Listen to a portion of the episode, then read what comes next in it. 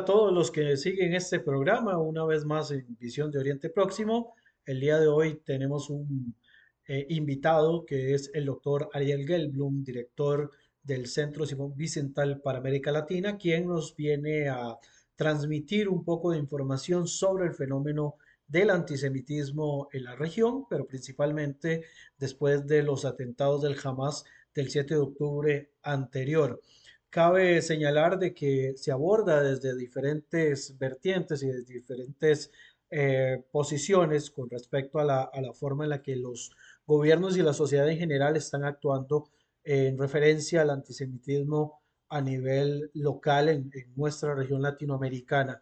Acá sí me hace acordar de una frase que generalmente el propio doctor Gelblum menciona, ¿verdad? Que él siempre dice que el antisemitismo no es un problema judío, sino que es un problema de las sociedades que lo toleran y que la solución al problema del antisemitismo debe venir de la propia sociedad que lo sufre. Y basado en estos principios es que vamos a escuchar la entrevista que se le ha realizado al doctor Gelblum mencionando de la importancia que tiene de combatir este flagelo, un flagelo que si bien se origina con los judíos europeos, en algún momento ha trascendido en la época actual hacia los judíos enfocados en el Estado de Israel. La gran diferencia de cuando aparece el, el flagelo del antisemitismo como tal es que el Estado no existe y en la época actual, al existir el Estado judío, el antisemitismo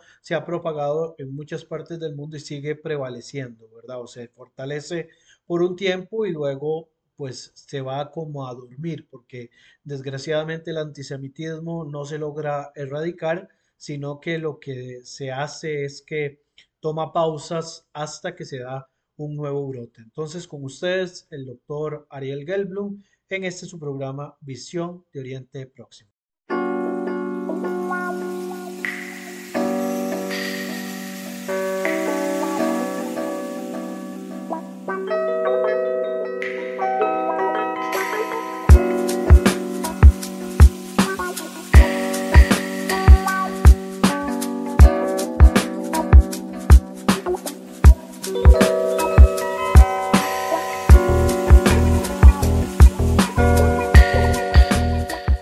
Bien, como mencionaba al inicio del programa, hoy tenemos al doctor Ariel Gelblum, quien es el director para América Latina del Centro Simón Vicental, a quien por supuesto le damos las gracias por atendernos en este día y que eh, nos va a estar comentando un poco sobre la, la situación del antisemitismo en América Latina después del 7 de octubre.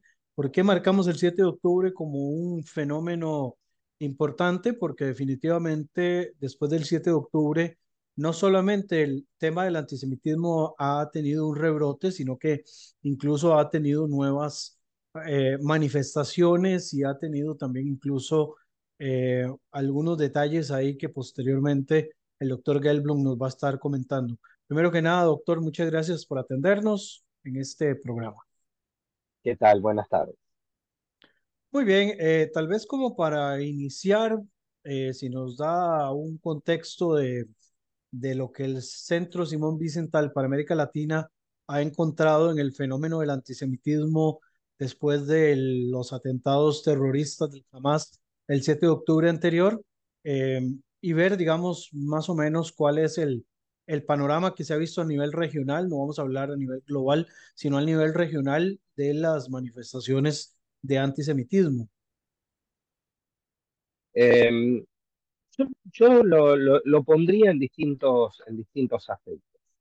Eh, la, por supuesto coincido contigo con que eh, después del 7 de octubre el antisemitismo se, se disparó geométricamente. Eh, el doctor Simon Samuels, uno de los eh, grandes maestros que he tenido, eh, director de Relaciones Internacionales del centro, siempre decía que eh, el antisemitismo es como el mercurio de los termómetros. Cuando la situación está relativamente controlado, está encajonado, no toca nada. Todos sabemos que el mercurio es venenoso. Si tú sueltas mercurio en algún lugar y el lugar está caliente, se expande. Y no solamente se expande, sino que además envenena todo lo que toca. Eh, algo, algo parecido sucede con el tema del antisemitismo. Cuando la situación está relativamente fría, controlada, parecería que es algo que no existe, pero en situaciones complicadas como la que el mundo vivió después del 7 de octubre, eh, se, agudiza y aparece. Eh, el que odia, odia y no necesita una explicación. Después va a encontrar la explicación.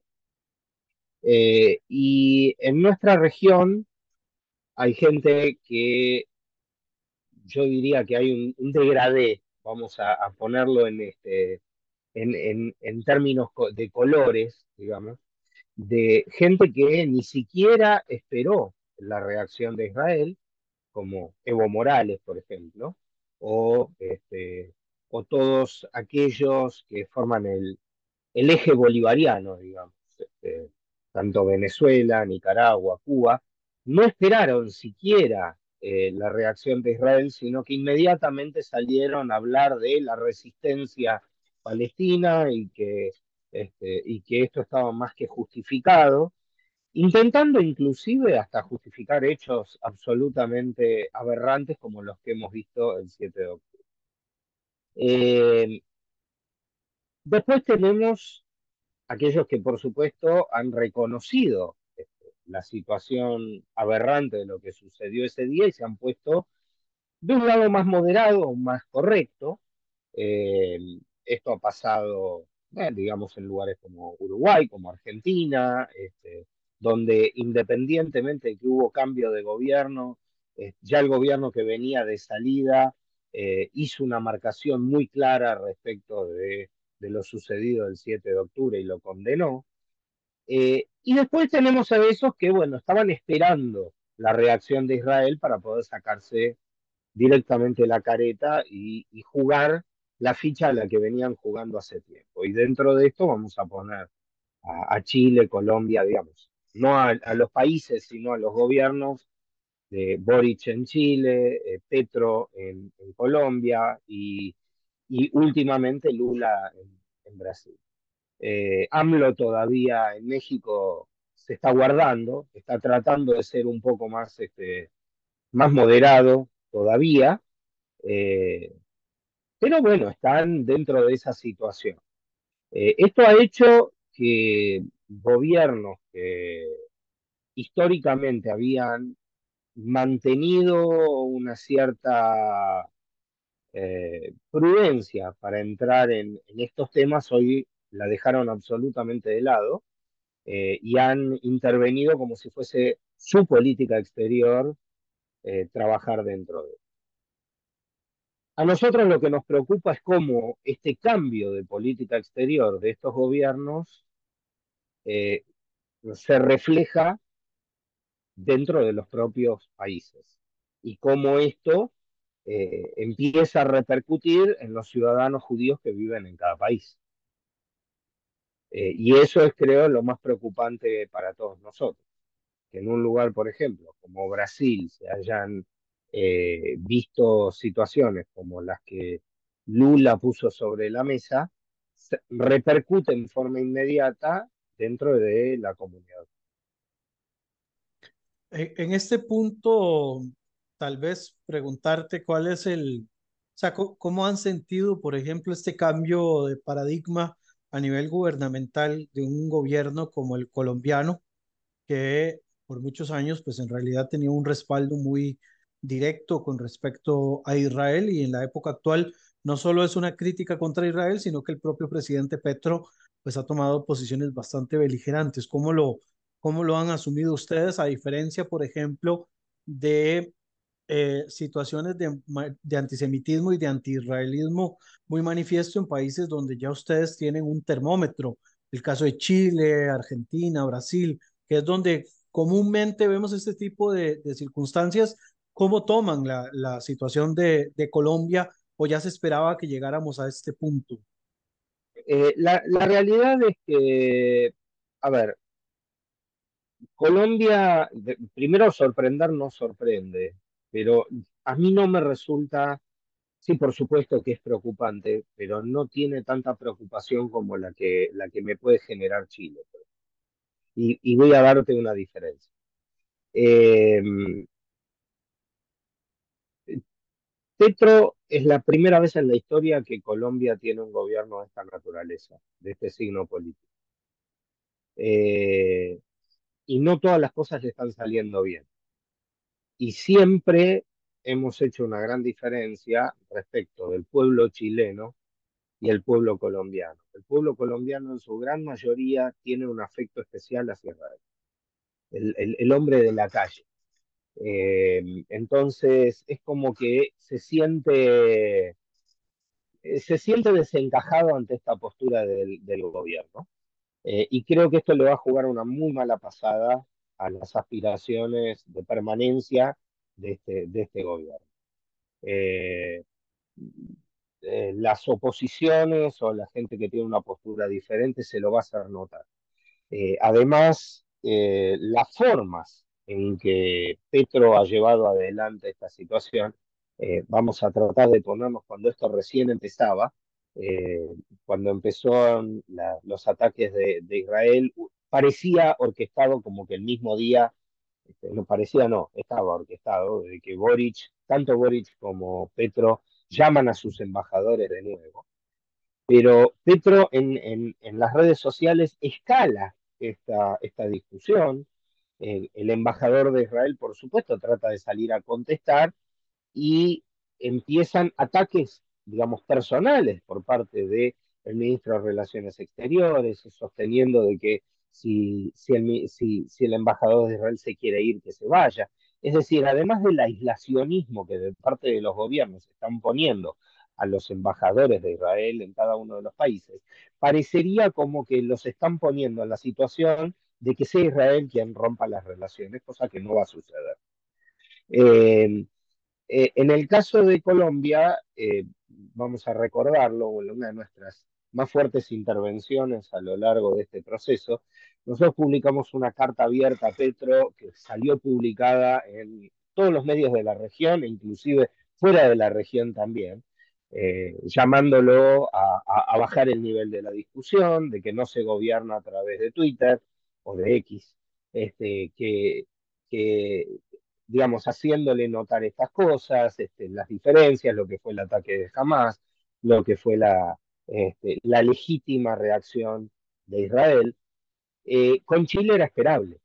Eh, con Chile no solo era esperable, sino que Chile ha decidido eh, romper esta, este, digamos, esta historia de, digamos, de, tratar de mantenerse, no diría neutrales, porque con gobiernos de izquierda nunca son neutrales, pero este gobierno está mucho más jugado de izquierda que otros, este, como el de Bachelet, y que, y que realmente la, la, situación en Chile hacia la comunidad judía ya era peligrosa desde antes.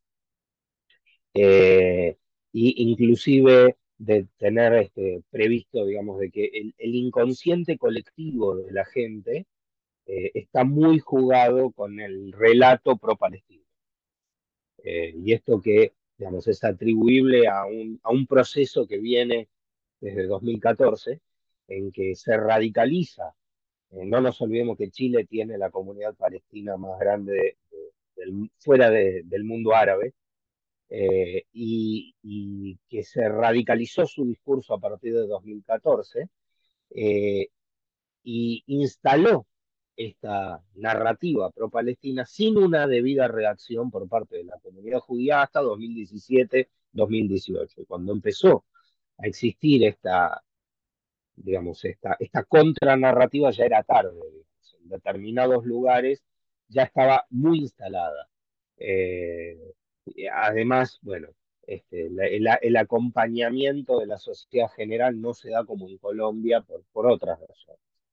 Eh, pero me parece que hay una diferencia y si bien los dos están alineados eh, en una misma idea respecto del conflicto, la reacción en los dos países es eh, contagia la reacción de Petro y del gobierno colombiano a otros países que lo estén circunscribiendo en el, en el tono. Bueno, Venezuela ya es un caso perdido. En el caso centroamericano, Nicaragua es un caso perdido, pero eh, no sé, Ecuador, eh, Perú, los otros países. Están hasta ahora guardando una cierta... A ver, tienen, creo que tienen demasiados problemas internos como para poder prestar la atención. Déjame darte un, ejemplo claro eh, y voy a volver a Chile. Vimos hace unos días donde eh, hubo una, una operación donde, un, este, donde el gobierno venezolano secuestró, digamos, a alguien en territorio chileno y se lo llevó y no hay una, ni siquiera una protesta por parte del gobierno. Y uno pregunta, ¿dónde está la política internacional que en lugar de preocuparse por la gente que vive dentro de su propio país, está más preocupada por criticar lo que pasa a kilómetros de distancia en un conflicto que les es ajeno y que en el cual se quieren inmiscuir, vaya a saber por qué. Eh, creo que ya sea que es una cuestión ideológica, eh, pero aún así alguien no debería entenderlo. Eh, yo siempre sostengo que, bueno, los derechos humanos son únicos y universales. Eh, y uno no puede defender los derechos humanos cuando están del lado que uno considera correcto y no verlo cuando son de los demás. Porque esa, esa tuertez, porque no es ceguera, sino decididamente a no ver un, un solo lado, es absolutamente criticable. Ahora bien, eh, hablamos mucho del caso chileno. Eh, pero también, bueno, eh, usted está en la República Argentina. ¿Cuál es la reacción argentina también del 7 de octubre en adelante? Pero creo que eh, hay mucha eh, polarización social y política con respecto al tema debido a la cercanía del gobierno actual de Milei con, con Israel. ¿Cuál es la situación de Argentina propiamente en el tema de antisemitismo? Eh, separemos por ahí para poder explicarlo de una forma eh, más clara. Cuando comenzó este proceso a partir del 7 de octubre, Argentina estaba en un proceso eleccionario. Estaba terminando el gobierno de Alberto Fernández eh, y una de las buenas, digamos, y ahí yo creo que vino una muy buena noticia. La buena noticia fue la inmediata reacción de casi todas las fuerzas políticas reconocidas una semana después del 7 de octubre se dio eh, el último debate presidencial donde los cinco candidatos habilitados a participar en las elecciones estuvieron presentes. Cuatro de ellos, a ver, en realidad solo tres tenían posibilidad de ganar, pero cinco iban a participar. De esos cinco, cuatro estuvieron absolutamente de acuerdo en tres cosas pedir por los rehenes la devolución de los rehenes, defender el, eh, digamos, justificar el derecho a la autodefensa eh, de, Israel, digamos, sosteniéndolo de esta manera y criticar eh, a Hamas como una organización terrorista. Una sola no, que fue la ultraizquierda. y cómo le respondió la población, ha sacado y sacó menos votos en las elecciones generales que las que tenía en la primaria, que las que había sacado en la primaria. Es decir, que la gente que fue a votarla para que pueda pasar a las elecciones generales no le respondió en un 100%. Eh, eh, todos, digamos, todos los candidatos esperan aunque sea un crecimiento, porque hay otros que quedan en el camino. Bueno, esta mujer fue para atrás. Eh, la postura ultra de la izquierda es muy, muy radicalizada y muy eh, sesgada y son mínimos, digamos.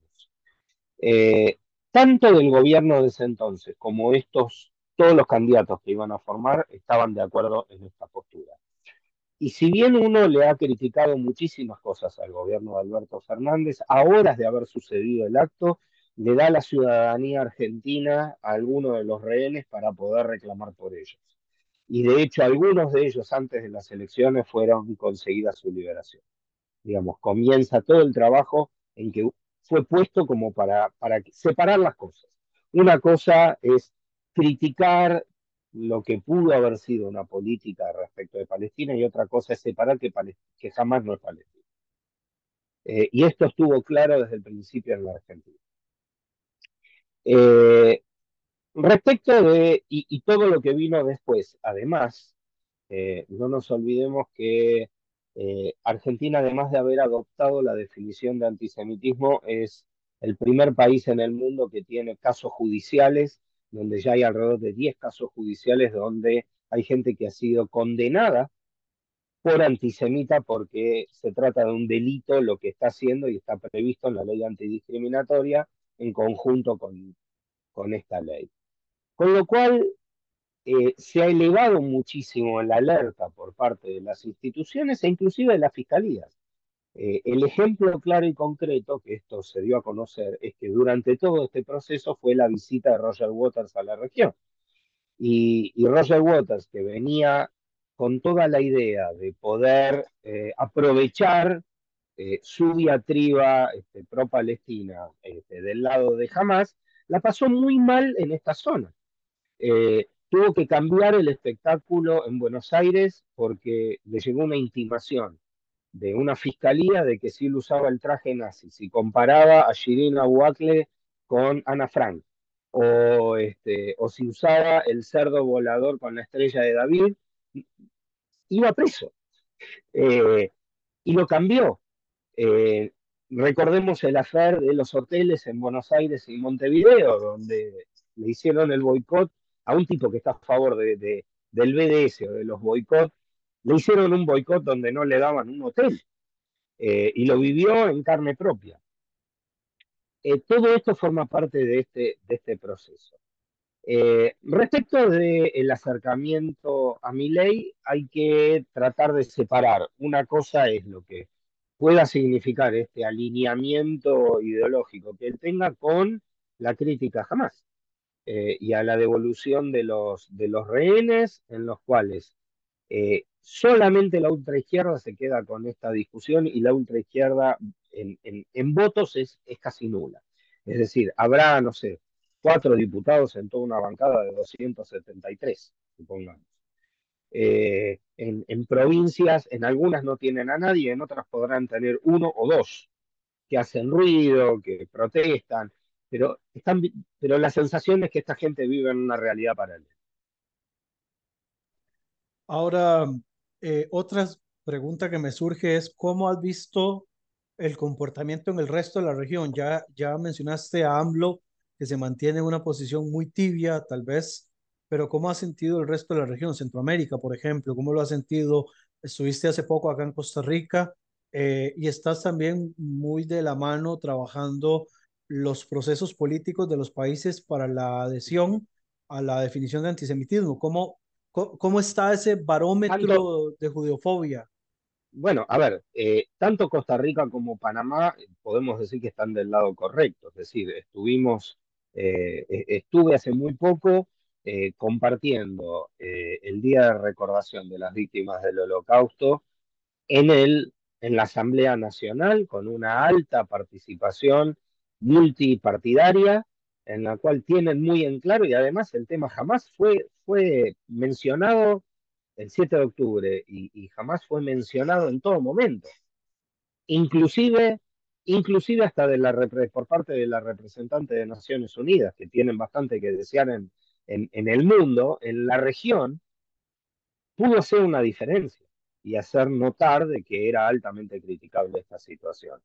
Eh, vos decías, Nicaragua es una, es una causa perdida. A ver, empezó el conflicto y hubo, eh, eh, y hubo vandalizaciones en el cementerio judío de Managua, eh, lo cual, por supuesto, es, altamente criticable y es altamente preocupante. A, mí lo de México me preocupa futuro. Con, con, mucha honestidad, tengo miedo que haya, eh, digamos, que lleguemos tarde. Eh, México no tiene una comunidad palestina como la que tiene Chile, pero sí ha radicalizado el discurso de la izquierda, sobre todo desde sus posiciones en el gobierno y en y en universidades. Y no hay una reacción acorde por parte de la comunidad para contrarrestar ese discurso. Eh, y creo que, eh, honestamente, tiene que haber una estrategia de comunicación mucho más fuerte. Hay que salir a, discutir eso, hay que salir a contrarrestar el discurso y no decir, bueno, que no hablen de nosotros, no levantemos la voz, porque después es tarde. O sea, hay, tiene que escucharse otras voces y hay que sostener otras voces. Eh, y, a ver, no me preocupa quizás hoy, me preocupa de aquí a un tiempo, eh, que no haya una debida reacción. Entonces, eh, si vos me decís hoy dónde yo pondría, invertiría para poder hacer un cambio de estrategia, sí, sin duda sería México. si querés, vamos a hablar un poquito de Brasil, de, de este tema. Em, el tema, sobre todo, a ver, yo sé que este podcast lo escucharán no necesariamente esta semana, pero acabamos de vivir una semana muy movida en el tema Brasil, en el cual comenzó con hace una semana atrás, con declaraciones eh, de Lula donde comparaba eh, el holocausto con la situación en Gaza.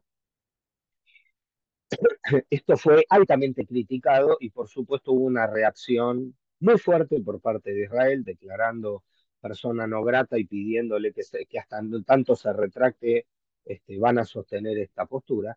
Lejos de decir, bueno, me equivoqué, este, el gobierno sostiene esta postura, insiste en esta postura y manda a llamar su embajador de, vuelta, al igual que lo habían hecho Colombia y, eh, Chile. Eh, toda una puesta en escena. Y este tema entra dentro de la política nacional, utilizado por, una, por toda la oposición contra Lula para sostener que se está equivocando. Yo prefiero tomar el lado de los moderados, que, que han hablado eh, tanto en el Senado como en la Cámara de Diputados de, de Brasil, en la cual están diciendo, señor, usted nos está poniendo al borde de un conflicto, con un país extranjero con el que habitualmente teníamos buenas relaciones eh, por la imprudencia que está llevando adelante. E inclusive que esto puede llegar a ser una, una situación que habilite un juicio político. Entonces ya no les importa a los extremos, no nos olvidemos que eh, Brasil tuvo que elegir entre este, una polarización tan enorme como Lula y Bolsonaro, es decir, eh, Bolsonaro aprovecha esta situación para hacer una manifestación y salir con banderas de Israel eh, en, las calles, haciendo una enorme manifestación este, el día domingo, eh, una semana después de los dichos de Lula, en el cual creo que nosotros tenemos que tomar la prudencia necesaria de, de tomar distancia, de que el tema no sea tomado como una discusión interna eh, sino que lo que tenemos que hacer es poner que tiene que, este, que, tiene que haber una preeminencia de cordura, que tiene que volver las cosas a determinado curso y cuidar a la población judía en Brasil. Eh, porque, por supuesto, eh, con tal de defender a Lula, empiezan a, viste, las, los, el discurso es este, bueno, los judíos asesinan palestinos, por ende eh, vamos a atacar a la comunidad judía que defiende un genocidio en Gaza. Hay un, un patrón que, que has venido mencionando, que es el patrón de los partidos de izquierda, que eh, creo que es un tema muy poco abordado hasta hace algunos años para acá.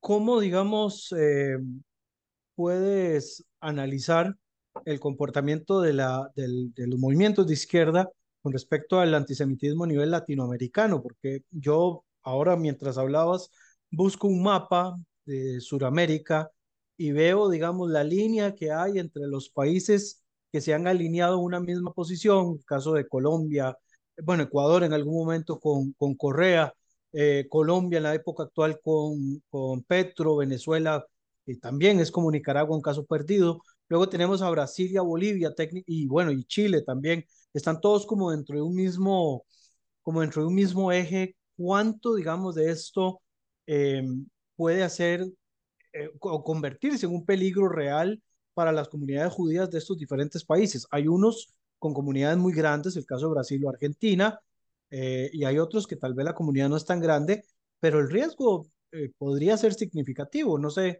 si, si estamos dentro de la misma línea y cómo lo, cómo lo analizas en ese punto. Yo, yo creo que hay que trabajar muchísimo eh, con los gobiernos, sea, los, sea la línea que, que fuese, para que cumplan con la obligación de cuidar a los ciudadanos de su propio país, vengan de donde vengan. Eh, y que si determinado conflicto está poniendo en riesgo a los ciudadanos judíos de sus propios países, están haciendo mal las cosas. Eh, o deberían cambiar las leyes o tener más cuidado con lo que eventualmente están, están haciendo. Eh, uno de los, yo sigo insistiendo, eh, eh, uno de los grandes elementos que tenemos que, que, que, seguir usando es trabajar con la adopción de la definición de antisemitismo. Es decir, vuelvo al caso Brasil porque, porque es, es un tema muy, muy, muy particular. Brasil, durante la presidencia de Bolsonaro, pidió ser incorporado como país observador ante IRA. Lo fue y al año la administración Lula se encuentra con que es miembro observador de un organismo en el que no está cómodo. No podría decir de que, este, que no le importa la memoria del holocausto, porque está mal decirlo, pero, por ejemplo, hacia la comunidad judía le dice, ¿cómo ustedes nos van a criticar si nosotros somos un país miembro observador de IRA? Sin embargo, nunca piensan pasar de ser miembro observador y nunca piensan desde el gobierno adoptar la definición de antisemitismo. De hecho, si la hubiese adoptado, los dichos de Lula hubiesen sido considerados antisemitas, porque comparar las políticas de Israel con la de los nazis es uno de los ejemplos previstos dentro de la, la definición de antisemitismo. Sin embargo, el camino tiene que ser llevado igual. Entonces, hay que encontrar en otros lugares de la sociedad civil para empezar a instalar dentro de esto. Por eso tratamos de hacer y ayudamos a las instituciones brasileras, por ejemplo, para que hacia fines del año pasado los municipios de Río de Janeiro y de San Pablo adoptaron la definición. Bien, hay que trabajar mucho más para, digamos, para poner al gobierno en esa situación incómoda. Es decir, eh, otros lo hemos hecho, ustedes no. ¿Por qué el gobierno no lo hace? Y porque evidentemente está en una posición errónea. Entonces, hay que trabajar dentro de esa. Y respecto a, ya lo dijiste, que se trabaja con el gobierno que esté de turno, pero ¿cómo eh, analizas el fenómeno del antisemitismo que se da en la actualidad con partidos de extrema izquierda? Los partidos de, o los movimientos de derecha en América Latina de corte antisemita, neonazis, son, son escasos, digamos, el caso de, Chile en algún momento con Martillo del Sur y otros grupos parecidos. Hoy, hoy tienen presencia en el sur de Brasil solamente. Pero en el caso de la extrema izquierda y este tipo de, de movimientos, ¿cómo, ¿cómo, digamos, se puede hacer? Porque te pongo así un par de, de cuestiones. Se hace la promoción del, del BDS, que de hecho el vicepresidente, creo que de BDS eh, Latinoamérica es brasileño, pero hay una serie de partidos de, ex, de izquierda, no voy a hablar de extrema izquierda, que son los que promueven movimientos anti-Israel y que hasta ¿Sí? dónde está la línea para marcar que lo que están haciendo es antisemita. Bueno, hay que mostrarlo con argumentos, eh, digamos, hacerles caer determinados argumentos. En primer lugar, mostrar tranquilamente de que si ellos están en contra de un genocidio, no pueden proponer una Palestina libre del río al mar porque estarían tratando de resolver un, geno, un supuesto genocidio provocando otro genocidio de 10 millones de personas. Es un argumento falaz. Entonces, demostrar con, con estas cosas que son imposibles de tirar atrás. Eh, ¿Ustedes están a favor de la autodeterminación de todos los pueblos del mundo? Sí. ¿Por qué del pueblo judío no? O sea, si estás en contra de un solo pueblo, entonces tenés un problema con ese pueblo. Entonces, ponele el nombre que seas, llamate antisionista, sos un antisemita, porque tu problema es con una sola, con un solo grupo. Eh, es decir, hay, hay argumentos insalvables. Creo que la, la izquierda llega por haber comprado el combo de, de entender que, este, que, está en contra de todo lo que significa Estados Unidos, el aliado de Estados Unidos en la región es Israel. Israel no me gusta y, y, hacia allá a, hacia ellos los ataco. Eh, creo que eh, cuando alguien te quiere escuchar el argumento hay que, hay que ponerlo por delante. Cuando no hay argumento que valga, no hay discusión. Digamos, la discusión tiene que ser pública, hay que denunciar públicamente que dónde, dónde está este, este, este error. A ver, no nos olvidemos que este, los, los medios internacionales, eh, las, las cadenas internacionales de televisión no ayudan demasiado, las agencias no ayudan demasiado. Eh, pero, pero creo que esta, esta pelea hay que darla, hay que darla y hay que darla fuertemente. Eh, y sobre todo eh, haciéndole ver que los ciudadanos judíos de la región tenemos tanto derecho como los demás a elegir nuestra propia identidad y vivir con seguridad dentro de nuestros propios países.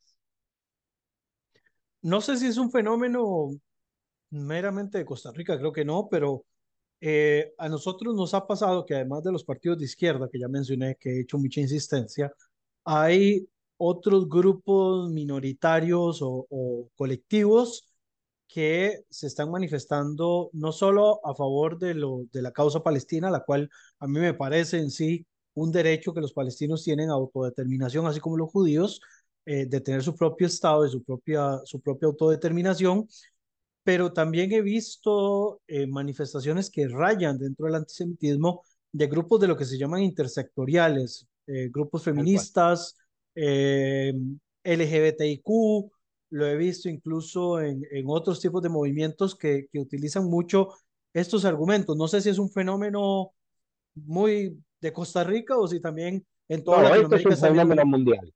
Esto es un fenómeno mundial eh, y, a ver, eh, no sé si estamos como con tiempo como para poder hacer un análisis un poco más profundo. Tenemos, tenemos tiempo. Eh, yo, yo lo que creo es que todo esto viene desde, desde el nacimiento del movimiento WOC eh, y, y, digamos, y, y, la presidencia de Obama este, queriendo marcar un nuevo paradigma de lo políticamente correcto, etc.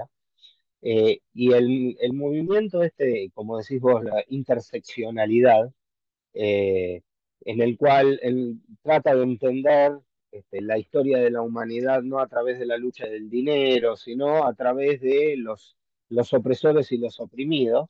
Entonces todos los oprimidos que estamos en algún lugar tenemos que unirnos contra los opresores.